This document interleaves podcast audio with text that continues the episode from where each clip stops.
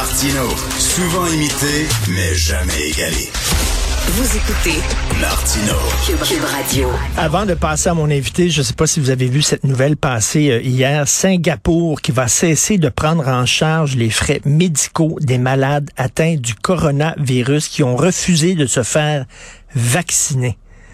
Tu as refusé de te faire vacciner, tu attrapes la COVID, tu es malade, tu te ramasses à l'hôpital, tu payes pour tes frais médicaux.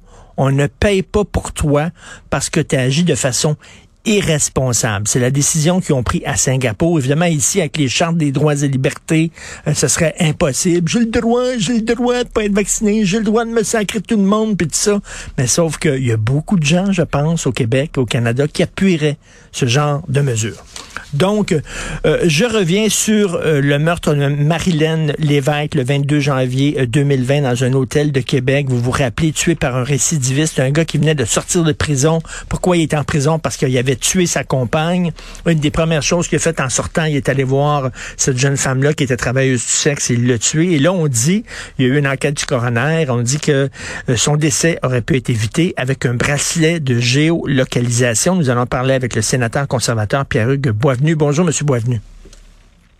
Bonne journée, bonne journée à tous les gens qui sont avec nous ce matin. Bonne journée. Écoutez, on n'avait pas besoin, entre vous et moi, d'une enquête du coroner pour savoir que ce genre de gars-là, qui a un passé, un passé euh, extrêmement dangereux envers les femmes, qu'on émet un bracelet en sortant de prison pour savoir, pour pouvoir le suivre ses allées et venues. Écoutez, euh, non, on n'avait pas besoin de le savoir, mais le fait que ce soit des coroners qui le disent, ça, je pense, ça fait avancer le débat. Vous savez, moi, je le dis depuis 2002. Mmh, mmh. Ça fait 18 ans. Julie, qui a été enlevée la nuit du, 22 juin, le criminel avait été, intercepté deux fois avant euh, d'enlever Julie. L'individu était en libération conditionnelle, en bris de probation, et il avait donné une fausse identité aux policiers, et les policiers l'ont cru. S'il avait porté à cette époque-là un bracelet électronique, les policiers avaient eu, auraient eu un avis immédiatement comme quoi cet individu-là n'était pas celui qui disait. Il l'aurait intercepté et Julie serait vivante aujourd'hui.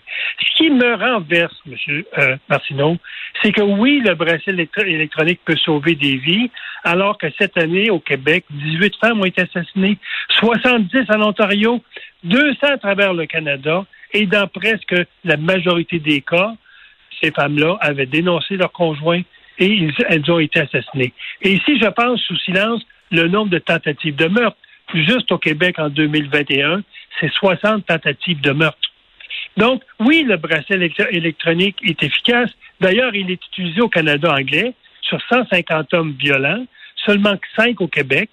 Et au Canada, ce qu'on observe, c'est que la baisse du non-respect des conditions, notamment la distanciation avec la victime, baisse de 50 dès le port du bracelet électronique. Donc, mmh, il y a mmh. des preuves que ça fonctionne, et moi, je ne comprends pas encore comment ça qu'au fédéral, on n'a pas adopté la loi que j'ai déposée l'an dernier, que je vais d'ailleurs redéposer cette année, et je ne comprends pas encore pourquoi qu'au Québec, on est encore en train d'étudier euh, la possibilité euh, d'émettre, euh, de, d'obliger le port du ça, ça prend du temps. Après ça, ils vont dire, OK, on va faire un projet pilote, puis blablabla. Bla. À un moment donné, là, on parle de la vie de personnes. On peut sauver la vie de gens. On peut-tu, s'il vous plaît, peser sur, l'accélérateur un peu? surtout que, dire, il y a d'autres pays qui ont utilisé ça. Euh, les, les, les études, on en a, là. Il y en a plein qui existent. Exactement. Ben, vous le savez, là, vous, euh, quand vous Nous, nous ça fait deux ans que j'étudie ce projet-là. Euh, on, suit à peu près cinq ou six pays qui ont déjà le bracelet. Euh, la France l'a adopté l'an dernier. L'Espagne l'utilise depuis 2009. Euh, au cours des trois dernières années, en exemple, en Espagne, il y a 800 femmes qui ont un avertisseur de, distance sur elles si le conjoint approche. Et sur ces 800 femmes-là, il y a eu deux assassinats. Donc, mmh. moi, je ne comprends pas que, nos gouvernements n'adoptent pas cette législation-là. Il est déjà dans le code criminel, mais on l'utilise surtout pour les cas de terrorisme et euh, on l'utilise rarement pour la violence conjugale, alors que c'est beaucoup plus dans ces cas-là où il y a des meurtres au Canada que des meurtres par des terroristes. Euh, dans le cas, par exemple, d'une femme qui, qui, a porté plainte contre son conjoint, elle dit que son conjoint est violent, le conjoint n'a pas le droit de s'approcher à moins de temps, de, kilomètres de, son ex-conjoint, donc on, lui mettrait un bracelet. Et là, s'il enfreint cette condition-là, c'est-à-dire que s'il euh, s'approche trop près du domicile de son ex-conjointe, ça sonne au poste de police automatiquement, c'est ça? Il y a deux choses.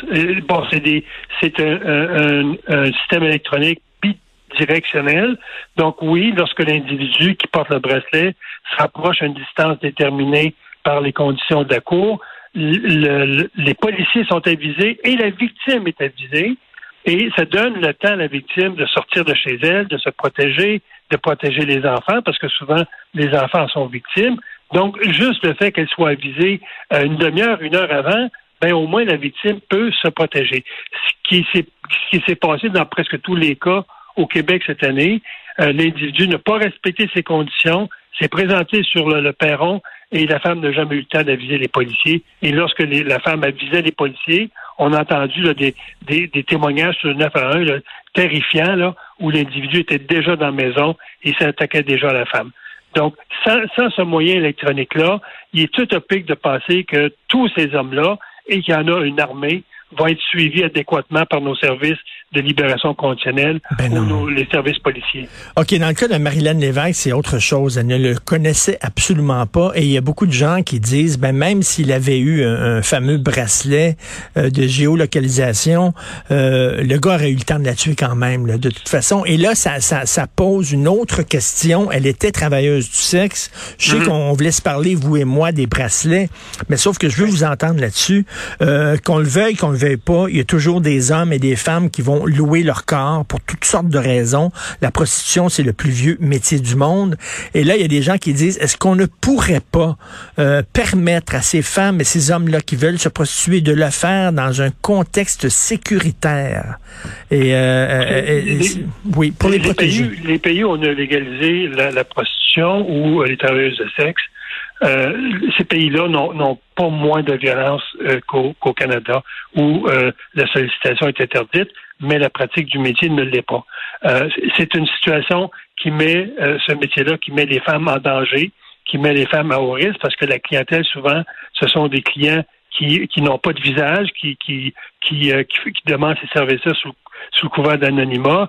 Donc, oui, la, légalisation pourrait amener une certaine libération, mais ça va faire toujours en sorte qu'elles sont confrontées à des individus qui ont souvent des passés dangereux. Dans le cas de, de Marilyn Lévesque, le problème appartient entièrement à la Commission de libération conditionnelle qui a mis dans, dans le, programme de réhabilitation la permission de fréquenter euh, des, des, des, femmes, euh, des, prostituées, ben alors que euh, c'est tout à fait illégal de solliciter ce genre de service-là.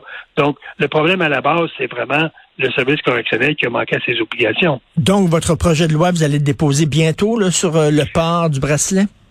Exactement, le 24 novembre. Et euh, cette fois-ci, on va être accompagné, on espère, d'une plusieurs dizaines de femmes qui ont été victimes de violences ah. conjugales parce que ce projet de loi-là a été travaillé avec elles. Et euh, maintenant, elles peuvent être présentes au Sénat si elles sont doublement vaccinées. Donc, j'espère d'avoir dans les estrades en même temps une cinquantaine de femmes qui vont regarder tous les sénateurs et sénatrices dans les yeux en disant qu'est-ce que vous attendez pour ne pas adopter cette loi-là? J'espère que la loi va être adoptée. On est censé d'avoir un premier ministre féministe. On va voir ce qu'il y a dans le ventre. Merci ben, beaucoup. C'est ce que j'essaie de compter depuis six ans. Ben les actions qu'il a, a prises pour les victimes d'actes criminels, et j'en ai trouvé aucune. Ben écoutez, incroyable. Euh, continuez quand même d'appuyer sur ce bouton-là. J'en reviens pas qu'il faut encore en discuter alors que, mon Dieu, c'est clair comme de l'eau de roche. Merci beaucoup, euh, Pierre-Hugues ben, Boisvenu, sénateur conservateur. C'est moi qui vous remercie, M. Martin, d'avoir parlé ce matin. Merci, bonne journée.